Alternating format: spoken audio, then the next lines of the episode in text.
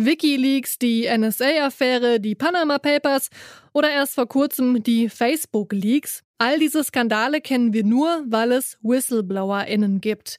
Es hat aber auch seinen Preis, wenn man solche Missstände an die Öffentlichkeit bringt. Stigmatisierungen, Kündigungen und Gerichtsverfahren können zum Beispiel die Folge sein. Und gerade erst vor einem Monat hat Deutschland eine Deadline verpasst, um besseren Whistleblower-Schutz umzusetzen.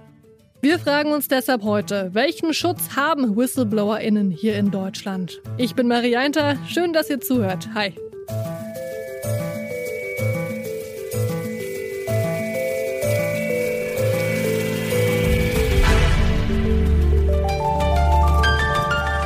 Zurück zum Thema. Bitte widmet eure Aufmerksamkeit unserem Werbepartner. Die Suche nach geeigneten Mitarbeitenden kann viel Zeit in Anspruch nehmen, muss sie aber nicht unbedingt, denn man kann sich helfen lassen. Zum Beispiel mit den Premium-Stellenanzeigen von Indeed, denn damit wird eure Stellenanzeige in der Suche sichtbarer und Bewerberinnen und Bewerber werden schneller auf euch aufmerksam. Indeed schenkt euch jetzt 75 Euro Startguthaben für eure Premium-Stellenanzeigen. Klickt dazu auf den Link in den Show Notes. Es gelten die AGB. Wer ist überhaupt Whistleblowerin oder auf Deutsch Hinweisgeberin? Das ist im deutschen Recht bisher nicht so wirklich definiert. Man kann es so beschreiben, wer Missstände am eigenen Arbeitsplatz mitbekommt und darauf aufmerksam macht, ist Whistleblower oder Whistleblowerin. Das kann erstmal über interne Meldestellen im Unternehmen passieren, bei schweren Fällen auch über Strafverfolgungsbehörden oder über die Presse. Eine EU-Richtlinie soll WhistleblowerInnen besser schützen. Die musste in den einzelnen Nationalstaaten bis zum 17. Dezember 2021 umgesetzt werden. Aber genau das ist in Deutschland bisher nicht passiert. Welchen Schutz haben WhistleblowerInnen also hierzulande gerade? Das habe ich Laura Feldner gefragt. Sie ist Rechtsanwältin bei NÖR, einer der größten Wirtschaftskanzleien in Europa. Naja, nach der aktuellen Rechtslage ähm, gilt die Richtlinie ja noch nicht unmittelbar, weil es eben an einer Gesetzumsetzung fehlt. Und da richtet sich das nach bisheriger Rechtsprechung. Und da hängt es tatsächlich sehr konkret von den Einzelfallumständen ab. Das kann man auch leider nicht pauschal beantworten. Aber grundsätzlich, wenn ich diese Missstände weitergebe an eine interne Meldestelle, dann würde ich von der Rechtsprechung dort grundsätzlich als Whistleblower, Whistleblowerin angesehen werden. Und und dies gilt natürlich auch dann, wenn ich mich direkt an die entsprechenden Behörden wende. Der mhm. Schutz aus rechtlicher Sicht hängt aber natürlich, ähm, und das ist das Schwierige in diesen Fällen, sehr stark von den Einzelfällen ab. Es hängt zum Beispiel davon ab, aus welcher Motivation heraus habe ich diese Meldung vorgenommen, an wen habe ich mich direkt gewandt und wie authentisch sind die Informationen, die ich weitergegeben habe. Also habe ich die vorab nochmal nachgeprüft, sind die tatsächlich richtig und das alles sind die Kriterien, die im Moment noch ausschlaggebend dafür sind, ob ich einen Schutz zum Beispiel vor einer Entlassung erfahre. Diese EU-Richtlinie, um die es geht, die soll Hinweisgebende besser schützen. Vielleicht können Sie das auch noch mal an einem konkreten Fall selbst erklären. Welche Maßnahmen sind denn da vorgesehen? Nach bisheriger deutscher Rechtslage ist es äh, bisher so gewesen, dass sie sich zu, der Whistleblower, die Whistleblowerin sich zunächst ähm, an eine interne Stelle hätte wenden müssen. Und auch die Motivation. Also letztendlich kann zum Beispiel der Whistleblower ja nicht immer nur aus altruistischen Gründen motiviert sein, sondern manchmal können ja auch zum Beispiel eine Abneigung gegenüber einem Arbeitskollegen oder auch gegenüber dem Arbeitgeber eine Rolle spielen.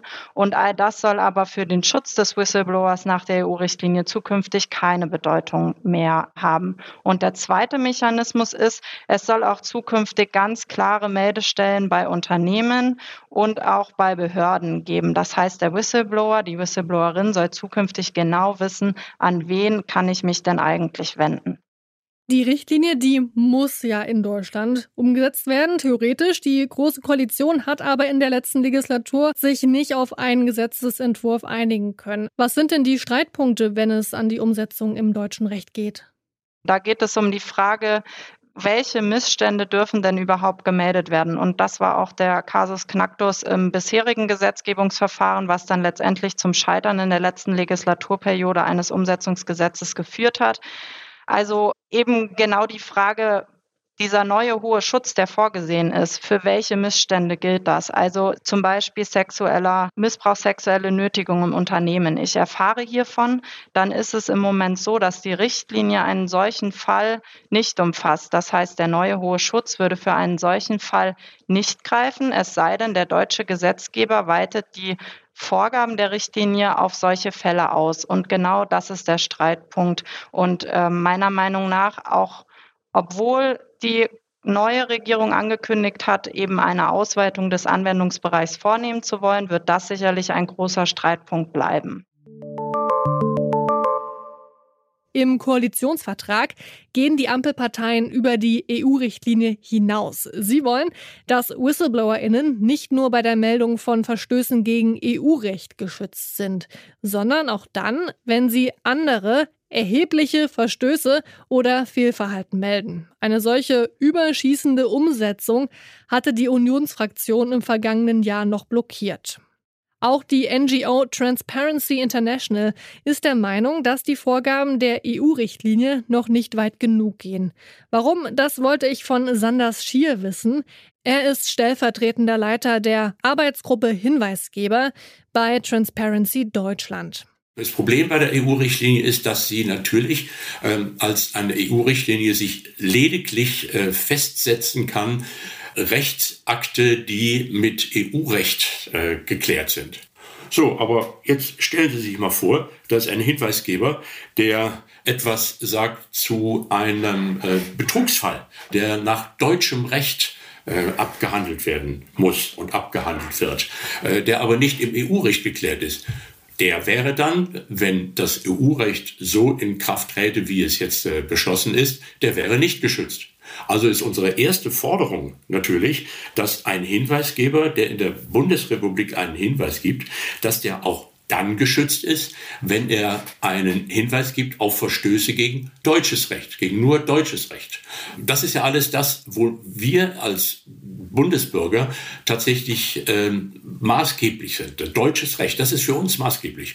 EU-Recht ist ein Teil dessen, aber ein kleinerer Teil. Und das deutsche Recht, wenn jemand da einen Hinweis gibt auf einen Verstoß, dann muss er definitiv geschützt sein. Das ist im Endeffekt unsere erste Forderung. Neben einer breiten Umsetzung der EU-Richtlinie ist Sanders Schier noch ein weiterer Punkt besonders wichtig, die Anonymität der WhistleblowerInnen. Wir müssen ja unterscheiden zwischen Vertraulichkeit und Anonymität. Vertraulichkeit heißt, wenn ich jemandem etwas sage, zum Beispiel äh, in meinem Betrieb, einem Ombudsmann, die ja dann häufig auch existieren, dann wird er das vertraulich behandeln, auch wenn er meinen Namen kennt. Wir fordern aber, dass ein Hinweisgeberschutzgesetz es ermöglicht, Anonymität zu garantieren. Anonymität heißt, dass wenn ich zum Beispiel einem Ombudsmann oder auch äh, einer Behörde etwas mitteile, dass ich das anonym machen kann. Ähm, die Anonymität äh, garantiert ja, dass mir tatsächlich dann als Hinweisgeber auch nichts passieren kann. Äh, Vertraulichkeit, äh, so wie sie äh, ja verstanden werden muss, ähm, ist nicht unbedingt dafür geeignet, einem Hinweisgeber Sicherheit zu garantieren. Das ist leider in Deutschland rechtlich nicht der Fall. Und dementsprechend fordern wir, dass ein Hinweisgebergesetz äh, in Deutschland auch Anonymität ermöglicht. Aktuell müssen WhistleblowerInnen in Deutschland noch viele Kriterien erfüllen, um zum Beispiel vor einer Kündigung rechtlich geschützt zu sein. Das ändert sich aber, wenn die EU-Richtlinie in deutsches Recht umgesetzt wird. Dann soll es auch mehr unternehmensinterne Meldestellen geben. Und wenn die Ampel ihre Pläne aus dem Koalitionsvertrag umsetzt, sind WhistleblowerInnen in Zukunft auch dann geschützt, wenn sie erhebliche Verstöße gegen nationales Recht melden. Das war's von uns für heute. An dieser Folge mitgearbeitet haben Alina Eckelmann, Lea Schröder und Charlotte Thielmann. Producer war Andreas Popella, Chefs vom Dienst waren Charlotte Nate und Oliver Haupt und mein Name ist Marianta. Bis bald. Tschüss. Zurück zum Thema vom Podcast Radio Detektor FM.